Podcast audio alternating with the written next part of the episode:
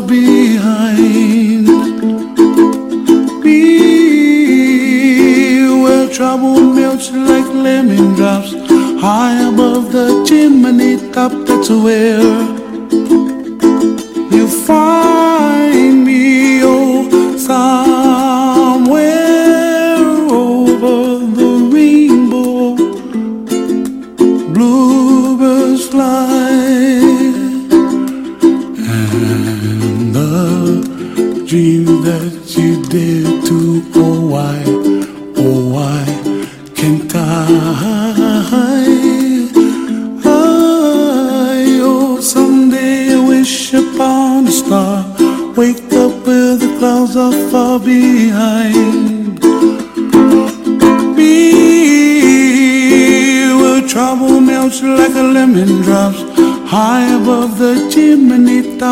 swear.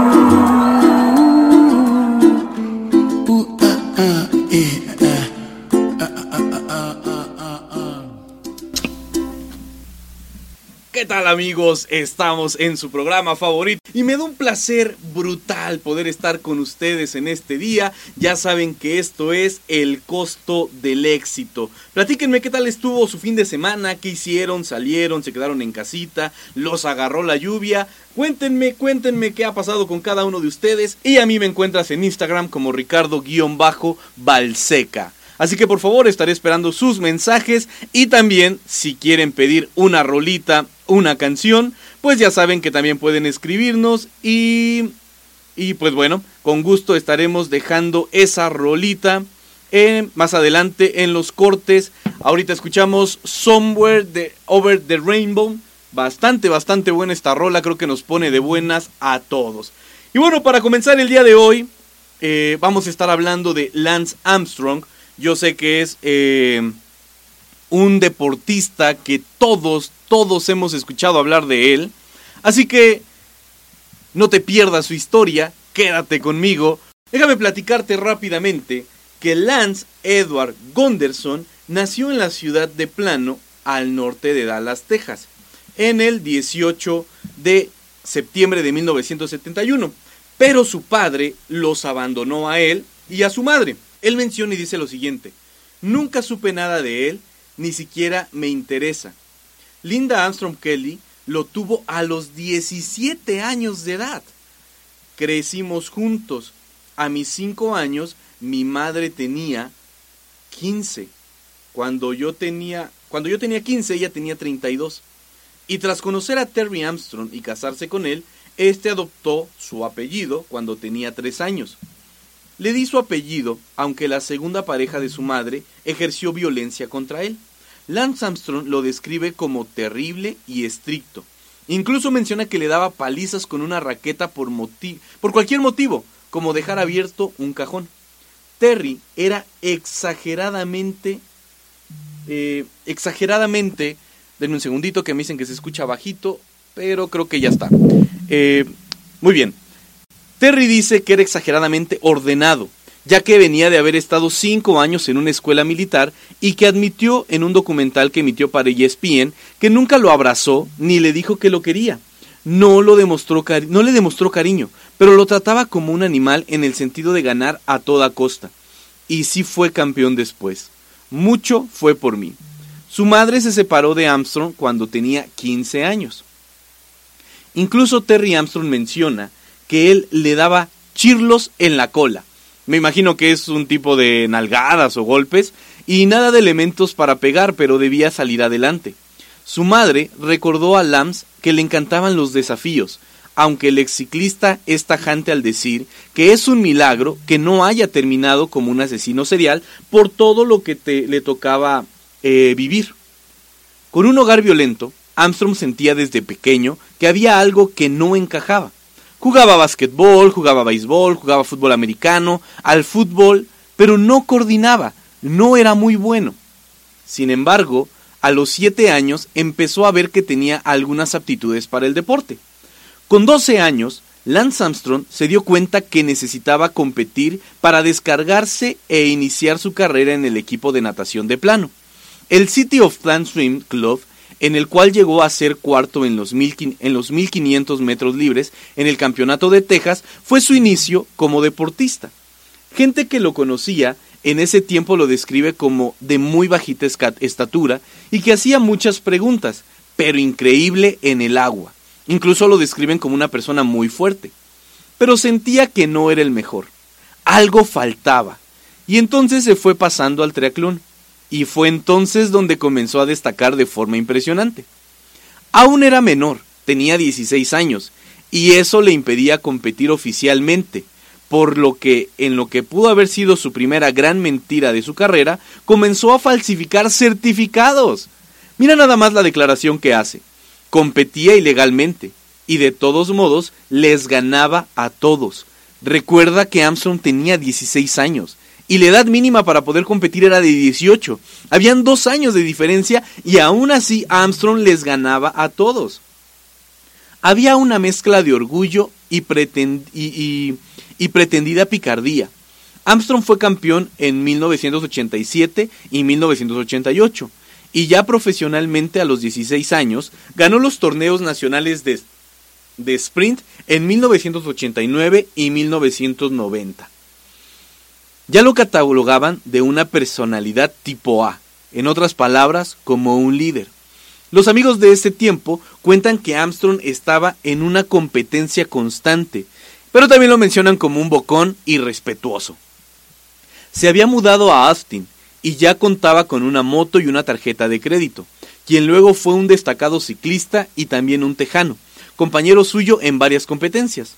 Robert Bobby Yulich cuenta que con 17 años Armstrong ya tenía fama de ser una estrella, pero cuando lo conoció en una prueba de 10 minutos en contrarreloj, se había decepcionado en los primeros cinco. Con viento en contra, él tomó impulso. Yulich estaba por abandonar. Él comenzó a correr y se veía desfallecer, y me gritaba, Marica, esto todavía no ha terminado. Me di cuenta que Armstrong estaba a otro nivel, y con el tiempo entendí que estaba ante el mejor ciclista de todos los tiempos. ¿Cómo te va quedando el ojo con la historia de Armstrong, Lance Armstrong? Sin duda alguna es una historia de éxito en diferentes aspectos, pero también ese éxito se ha visto mermado por la trampa, por el engaño. Y es que algo interesante que quiero mencionarte en este momento es que la trampa, la mentira y el engaño no comienzan cuando uno es grande, comienzan desde pequeño. Armstrong comenzó a mentir a los 16 años. Cuando uno miente y miente y miente, llega un momento en el que la mentira forma parte de tu vida y se te puede volver muy sencillo engañar, mentir para poder alcanzar el éxito. ¿Quieres saber qué sucede más adelante con la, con la vida de Lance Armstrong? No te despegues porque en breve estaremos regresando. Sin embargo, vamos a ir un pequeño corte musical con una rolita que ayer estaba escuchando y dije, esta tengo que ponerla mañana en el costo del éxito. Boogie Wonderland, Air One I'm Fire. Incluso yo sé que esta, esta rolita la has escuchado y la has visto en una película muy muy buena, Amigos Intocables. Así que bueno, no te despegues, yo soy Ricardo Balseca y te recuerdo que puedes escribirme pidiéndome tu canción favorita para que la escuchemos y comencemos este lunes con toda la actitud. Yo soy Ricardo Balseca y esto es El costo del éxito.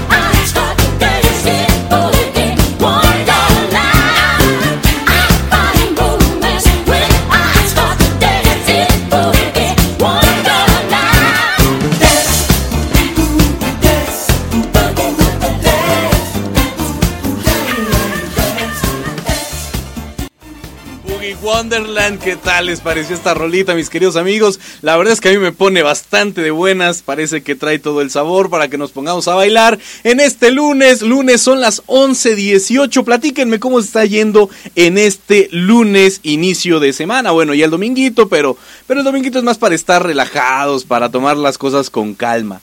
Te recuerdo eh, que estamos hablando el día de hoy de Lance Armstrong una persona que ha hecho grandes cosas en el ciclismo, sin embargo estuvo... Eh, su carrera se vio enmarcada, dañada por el dopaje, y ahorita hablaremos un poquito más de esto. Sin embargo, seguimos con su historia. En 1990 firmó su primer contrato con un equipo por 18 mil dólares al año. Y como se gastaba 300 en alquiler, le quedaba una buena diferencia para vivir. 17 mil dólares para vivir a gusto. Al segundo año, el contrato era por 24 mil dólares anuales y a los 21 años Armstrong tuvo su primera temporada profesional en el ciclismo. Decidió que era lo mejor y en lo que se sentía más cómodo. Como ando en bicicleta, me transporto en un espacio lejano, fijo objetivos, pienso en la competencia, imagino rivalidades aunque no existan, enciendo mi odio, pienso en un futuro, es como soñar despierto.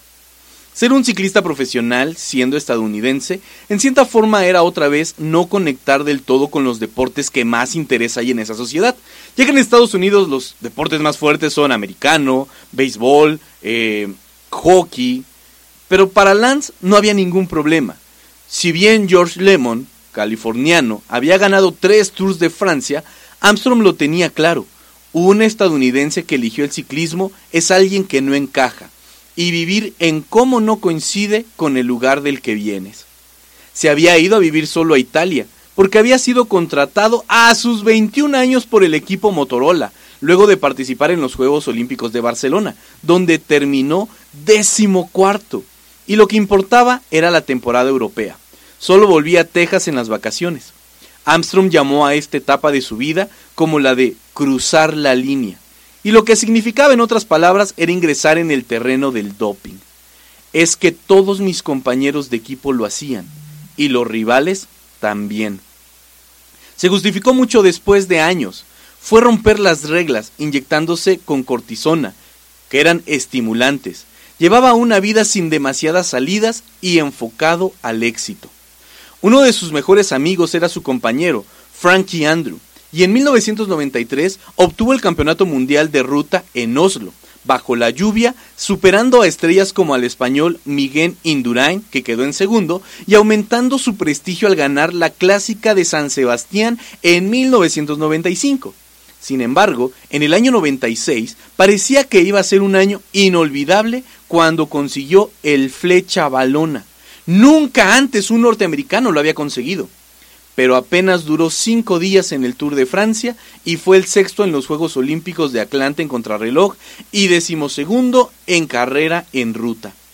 Una de las competencias más emblemáticas para cualquier ciclista profesional es el Tour de Francia, que se inició en 1903 y que estaba pensando para la clase trabajadora, para los mineros, para gente con físicos pesados, hasta que se convirtió en profesional con equipos cada vez más sofisticados. Se trata de 21 días para recorrer cerca de 4.000 kilómetros entre colinas, montañas, hasta llegar al Arco del Triunfo en París. Y con el público cerca de los ciclistas, tocándolos, dándoles aliento.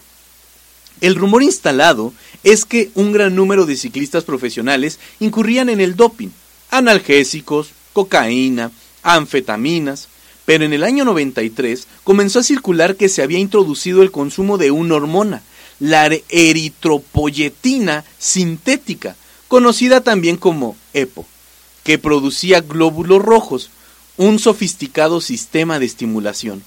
En la década anterior se había empezado a utilizar en algunos deportes, pero se decía que había ocasionado algunas muertes, por lo que volvió con más fuerza y por otras vías unos años más tarde. Armstrong declara lo siguiente, Sentía que me ganaban todas las carreras y era la decisión que debíamos tomar. Años después, Antos admitió en su equipo que nos preguntábamos quién los entrenaba, quiénes les estaba dando esta, esta sustancia, el EPO, hasta que se enteró de la existencia del médico especializado en deportes Michel Ferrari. Hace un momento te, comenzaba que te comentaba que en la vida de Armstrong los engaños y las mentiras no comenzaron a la edad de 21 ni de 22 ni cuando ya era profesional. Comenzaron desde niño, cuando él tenía 16 años, al momento de comenzar a falsificar documentos para poder correr. La mentira, el engaño, no es algo que cultivas cuando estás en el momento. Son cosas que cultivas desde antes y que llegado el tiempo solamente va a ser una respuesta natural al proceso que has tenido en tu desarrollo. Armstrong quiso alcanzar el éxito, pero lo quiso alcanzar bajo la vía rápida, tomando atajos que después le costarían muy caro. Te recuerdo, mi querido amigo, que puedes escucharme a través de Seno Radios o puedes escribirnos en nuestras redes sociales. Y a mí me encuentras en Instagram como Ricardo-Balseca. Y quiero mandar saludos a mi amigo Yadier que nos esté escuchando, Así que, amigo, muchas gracias por estar conectados. Si quieres una rolita, ya sabes que pueden escribirnos y solicitarla. Mientras tanto, vamos a ir con la canción de Root de Magic. No se despeguen porque esto es el costo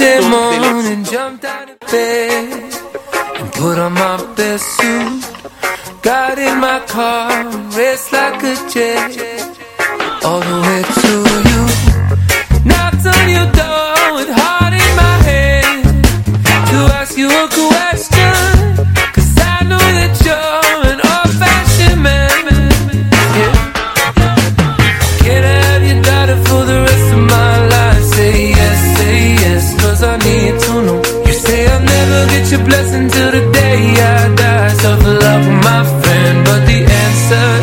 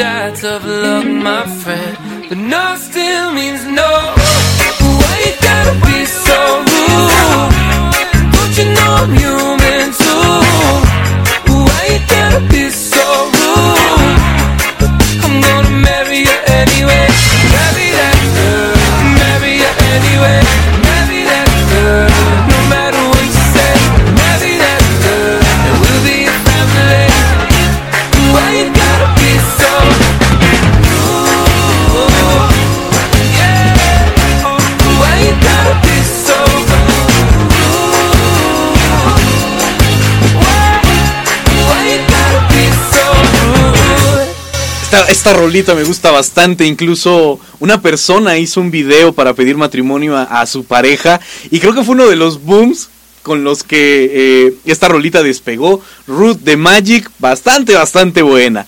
Mis queridos amigos, estamos hablando de Lance Armstrong y déjame decirte que después de haber firmado con el equipo Motorola, no tuvo éxito en los años 93 y 95 cuando ganó su primer tour, por lo cual pensó que les negarían hacer lo que les gustaba hacer, que era el ciclismo, y de hecho pensó que perderían la oportunidad. Terminó una competencia a muy poco de ganar y sintió una enorme frustración. Ser segundo es devastador. Y si declaraba para afuera que hay una epidemia de EPO y hay que atrapar a esos malditos, Armstrong se estaba poniendo la soga al cuello solito. Por dentro se preguntó cómo hacer para conseguirla y poder competir al más alto nivel y hasta superar a los rivales. En la carrera del doping, ser más que ellos, aunque para el público no hiciera creer que se trataba de una competencia solo deportiva. Se decidió a ir a buscar al doctor Ferrari, pero al hacerlo por su cuenta, que no hubiera intermediarios, que no involucrara a su equipo. La EPO era difícil de captar por los mecanismos de control de antidoping, aún no tan sofisticados en una carrera intercambiable por determinar a los tramposos. Le pidió entonces al belga Edic Merckx considerado el mejor ciclista de todos los tiempos, que le presentara doctor, al doctor Ferrari, quien lo introdujo al gran mundo del doping indetectable.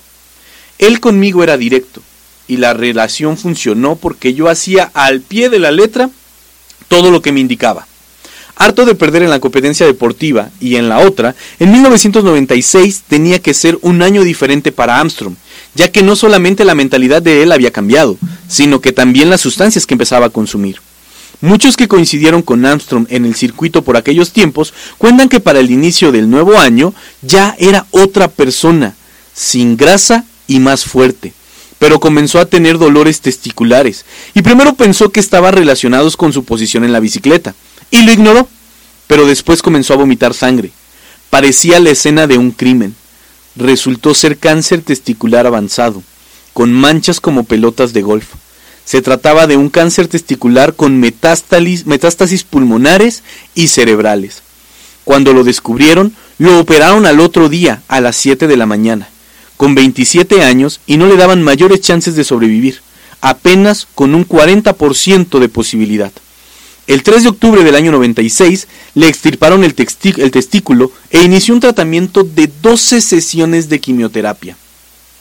Armstrong declara que fue una competencia difícil para él, una competencia contra el cáncer. Cada marca era un dado en la pantalla de la computadora en mi habitación. Era ahora un juego entre la vida y la muerte. Lo había salvado su dura disciplina, y ya para las fiestas de fin de año su recuperación era evidente. No sabe hasta hoy si el cáncer pudo haberse originado por el doping. A los 12 meses pensó que había que hacer algo para ayudarlo, para recaudar fondos comenzó organizando una carrera anual en Austin en febrero de 1997, con 5.000 ciclistas. Y fue un éxito total, aunque muchos no lo conocían o no estaban ligados al ciclismo. Y entonces la fundación se llamó Life Strong. En poco tiempo, Armstrong se transformó en un personaje muy popular en los Estados Unidos, y menciona que estaba en un lugar parecido al de Michael Phelps, LeBron James, pero nada extraño, nada sorprendente. No hubiera sido bueno para mí y para mi familia. No sabía lo que mi historia significó para otros, para el mundo o que fuera tan grande el impacto en la vida de otras personas. Tras un descanso a fin de año por las fiestas, volvió al circuito para competir ahora en el equipo Cofidis, en el año 1997. A Armstrong se le veía frágil, sin cejas, sin pelo, pero con mucha determinación. Nadie lo quería, y su regreso parecía imposible. Y así lo terminó contando, eh, contratando la United Postal Service de los Estados Unidos a finales del año. Le pagaban poco y pensó primero en lo que tenía que ofrecer, en lo que tenía que hacer para poder ayudar a su trayectoria. Parecía que todo era una broma. Arreglaron un bono por mil dólares por punto que obtuviera en competencias oficiales de la Unión de Ciclistas Internacional. En la primera carrera pensó que no daba para más. Volvió a casa y pensó que tal vez estuvo corriendo ya no solamente contra una carrera, sino contra el cáncer.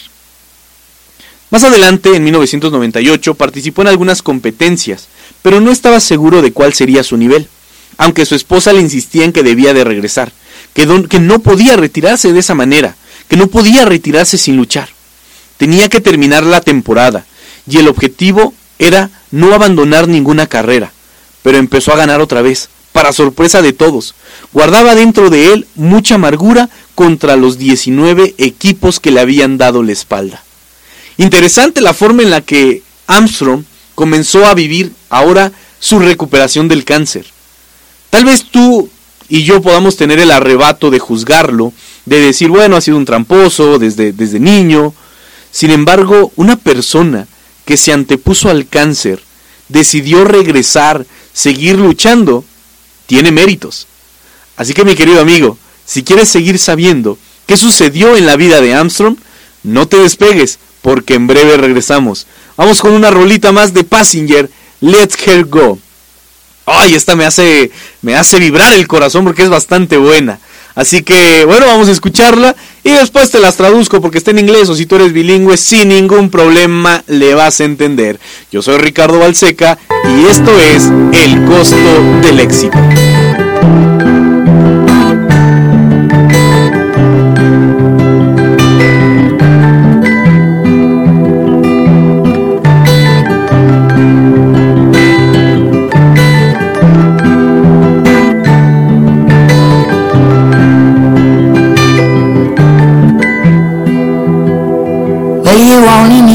Light when it's burning low. Only miss the sun when it starts to snow. Only know you love her when you let her go. Only know you've been high when you're feeling low. Only hate the road when you're missing home. Only know you love her when you let her go. And you let her go.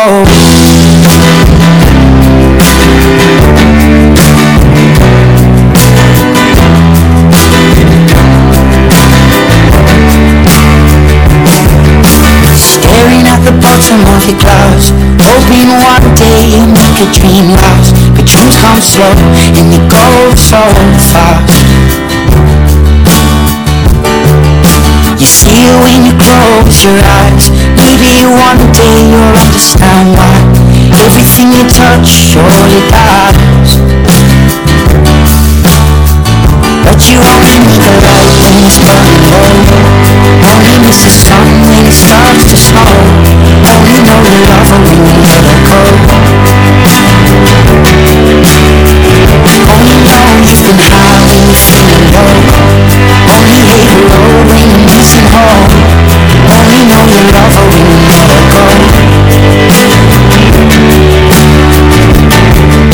Staring at the ceiling in the dark. Same old empty feeling in your heart. Cause love comes slow and it goes so fast we see you when you fall asleep. And never to touch and never to keep Cause you loved it too much and you dive too deep. We need the light when it's burning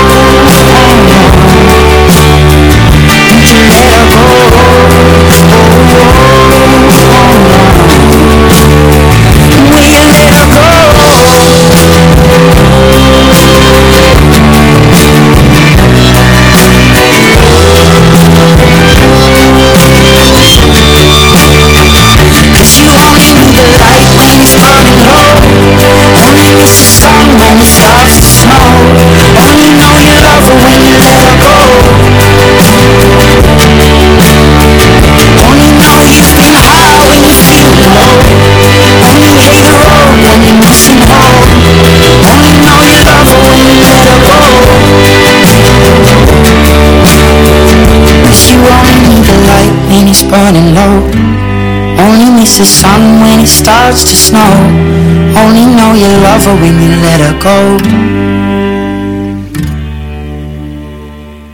Only know you've been high when you're feeling low Only hate the road when you're missing home. Only know you love her when you let her go. And you let her go. Ah, qué buena rolita acabamos de escuchar, mis queridos amigos. Let her go. Solamente extrañas el sol cuando empieza a nevar. Solamente le extrañas a ella cuando se ha ido. Qué fuerte, qué fuertes declaraciones. Sin embargo, continuamos con la vida de Lance Armstrong, ya que justo en el Tour de Francia de 1998, en el que Armstrong no participó, se produjo un gran escándalo con el uso de drogas en casi todos los equipos. Willie Boat, el médico de Festina, habría sido arrestado en la frontera antes del inicio, después de que funcionarios de la aduana le incautaran sustancias prohibidas, entre ellas la EPO sustancia que había estado consumiendo Armstrong. Festina fue excluida de la competencia y sus ciclistas admitieron el uso del doping y tanto Boat como el director del equipo, Bruno Russell, fueron multados y encarcelados. Otro equipo, el de la 11, también fue sorprendido con prácticas ilegales. A partir de allí, el Tour de Francia se transformó en otra competencia con menos obstáculos. Las autoridades hablaban de limpiar la imagen del ciclismo, y para eso trataban de buscar un poco menos de esfuerzo, para favorecer que los corredores participaran de un modo natural, sin estimulación artificial. Fue en ese llamado Tour de Saneamiento, cuando en 1999 regresó Armstrong, quien ya parecía totalmente recuperado y milagrosamente peleaba por ganar. De todos modos, fue una ilusión, ya el EPO estaba difundido en muchos equipos, más allá de lo que Estados Unidos y la US Postal Service era eh, eh, eh, exagerado. Cuando se impuso en el Tour de 1999, algunos investigadores recurrieron entonces a la Bristol Myers Squibb, la empresa de quimioterapia que trató a Armstrong, porque desconfiaban de sus chances reales de ganar de modo natural luego de un cáncer con el que casi había perdido la vida y había padecido durante mucho tiempo. Pero con la paradoja de que cuantas más sospechas, más, popularidad cosechaba porque su causa de haber regresado con gloria, luego de haber estado cerca de la muerte, generaba enorme admiración. Cada vez más gente aparecía en los costados de las rutas con su clásica camisa o pulseras amarillas, en señal de apoyo, y en Estados Unidos comenzaron a surgirse sus carreras y a seguirse con expectativas en la pantalla gigante. Pero la UCI hizo, se hizo de la vista gorda, cuando tras detectarle doping positivo por cortisona, adujo que había utilizado una crema para la piel y que ya había sido recetada previamente. Supongo, dice Armstrong, que lo protegieron con la idea de proteger al deporte, luego de todo lo que había pasado en la competencia anterior. Armstrong se jactó en un documental sobre lo que él emitió días pasados en ESPN. Lo cierto es que esa receta había sido fraguada por, la masajista del equipo, Emma O'Reilly. Además, se había inyectado cortisona por la vía intramuscular y también la, la colaboradora disimuló esto tapando el orificio en el cuerpo. Armstrong había asombrado al ganar el Tour por 16 segundos de distancia sobre Marco Pantani, el campeón del año de 1998. 16 segundos, que para ti, para mí, pueden parecer nada, pero en el mundo de las carreras y en el ciclismo, 16 segundos es una eternidad. Hasta ahora parecía que los engaños de Armstrong estaban por debajo del agua, parecían indetectables, parecía que nadie podía darse cuenta de lo que estaba haciendo realmente este hombre.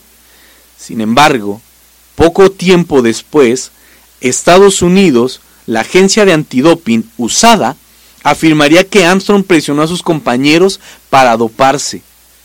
Sin embargo, la situación se volvió un poco complicada para el ciclista.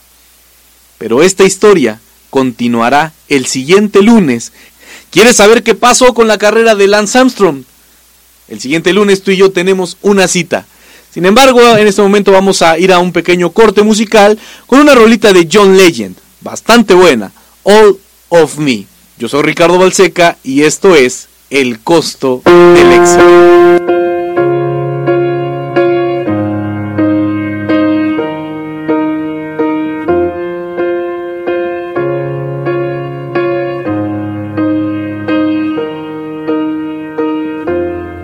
Without your smart mouth. Drawing me in and you kicking me out. You've got my head spinning, no kidding. I can't pin you down. What's going on in that beautiful mind? I'm on your magical mystery ride. And I'm so dizzy, don't know what hit me, but I'll be alright.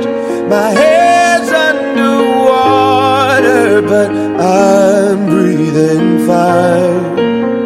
You're crazy and I'm out of my mind.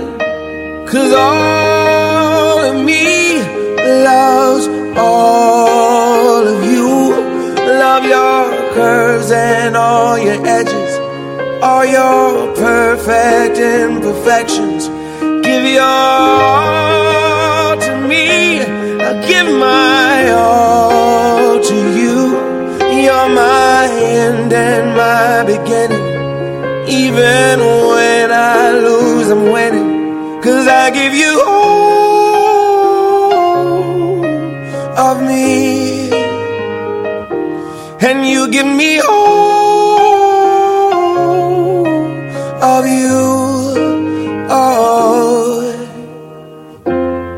How many times do I have to tell you? Even when you're crying, you're beautiful too. The world is beating you down. I'm around through every mood. You're my downfall. You're my muse. My worst distraction. My rhythm and blues. I can't stop singing. It's ringing in my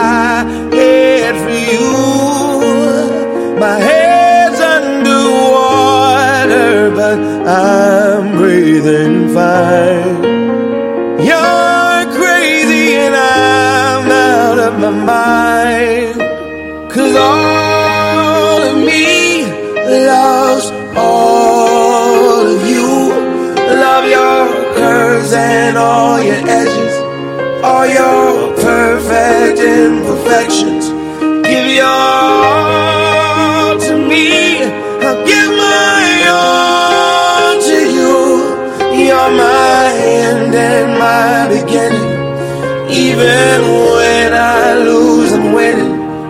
I give you all of me.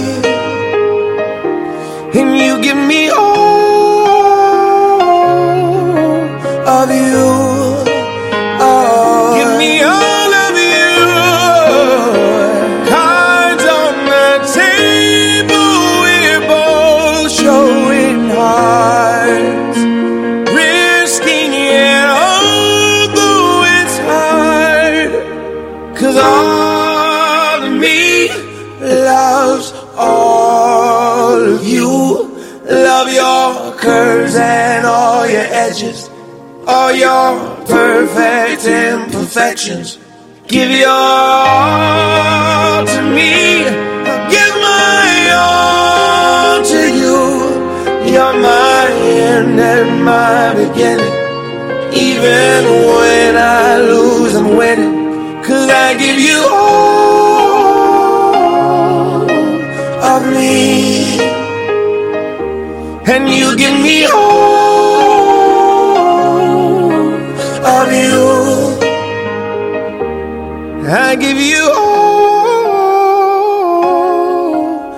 me. You give me. Oh.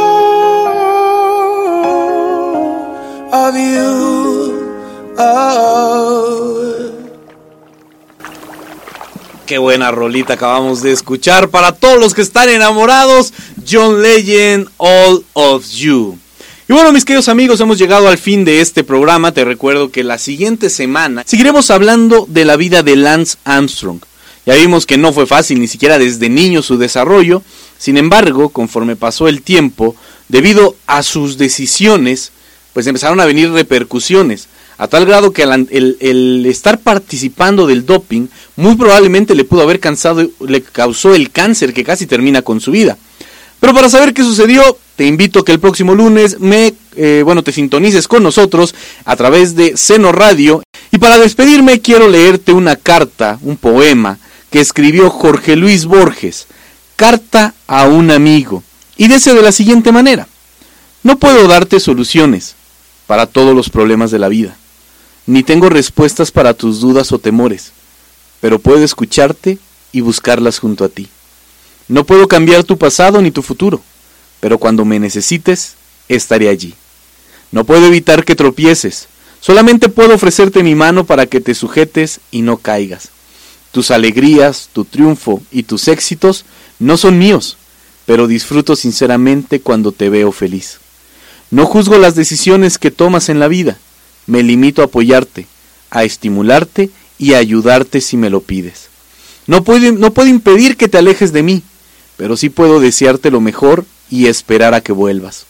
No puedo trazarte límites dentro de los cuales debas actuar, pero sí te ofrezco el espacio necesario para crecer. No puedo evitar tus sufrimientos cuando alguna pena te parte el corazón, pero puedo llorar contigo y recoger los pedazos para armarlos de nuevo. No puedo decirte quién eres, ni quién deberías de ser. Solamente puedo quererte como eres y ser tu amigo. Qué maravillosa carta escrita por Jorge Luis Borges.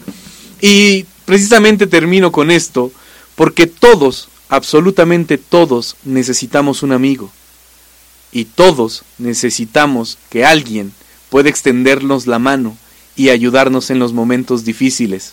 Porque en los momentos de alegría, en los momentos de gozo, todos están, pero en los momentos complicados, solamente los verdaderos amigos permanecen a nuestro lado. Yo soy Ricardo Balseca y esto fue El costo del éxito. Nos vemos en la siguiente. Me despido con la canción de Wiz Khalifa. See you again con Charlie without you, my friend. And I'll tell you all about it when I see you again. We've come a long way from where we began. Oh, I'll tell you all about it when I see you again. When I see you again. Damn? All the planes we flew, good things we've been through. That I'll be standing right here talking to you about another path. I know we love to hit the road and laugh, but something told me that it wouldn't last. Had to switch up, look at things different, see the bigger picture. Those were the days, hard work forever pays. Now I see you in a better place. See you in a better place. Uh. Can we not talk about family when family's all that we got? Everything I would do, you were standing there by my side. And now you gon' be with me for the last ride. It's been a long day without you, my friend. And I'll tell you all about it when I see you again. See you again. We've come a long way, yeah, we a long way. from where we began. You know we started. Oh, I'll tell you all about it see you again, Let me tell you. when I see you again.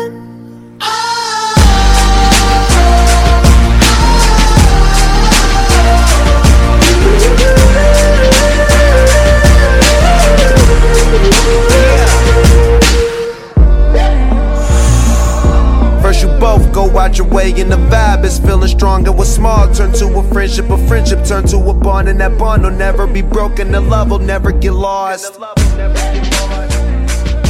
And when brotherhood come first, then the line will never be crossed. Established it on our own when that line had to be drawn, and that line is what we reach. So remember me when I'm gone. How can we not talk about?